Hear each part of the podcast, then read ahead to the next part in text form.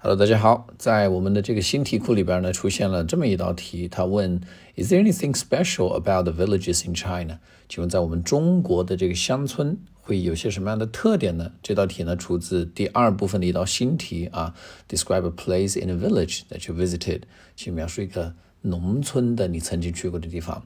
那么这个题的思路呢，我们可以这样去解它啊，呃，在过去呢，农村在中国呢，往往是和贫困这个词联系在一起的。如果我们说一个人是一个村民，我们如果说一个人很村的话，那就是意味着这个人就会很穷，然后呢，这个人也会感觉到被冒犯啊。但是在近些年啊，呃，情况发生了非常大的改变。我们的国家呢发起了扶贫运动，然后呢消灭了绝对贫困。那么如今啊，很多的乡村呢都，大多数的乡村呢都已经有了通电通水啊，而且呢已经有了水泥路。所以呢，现在呢很多的农村其实都已经过上了小康生活。好，那么根据这样的一个思路呢，这里边给大家做一个 demo answer 啊。Is there anything special about villages in China? In China, villages were associated with poverty.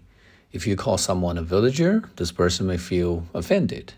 But in recent years, things have changed a lot. Our country launched a campaign against poverty and eliminated absolute poverty. Most villages now have electricity and running water, as well as concrete roads. Most villages today are moderately wealthy.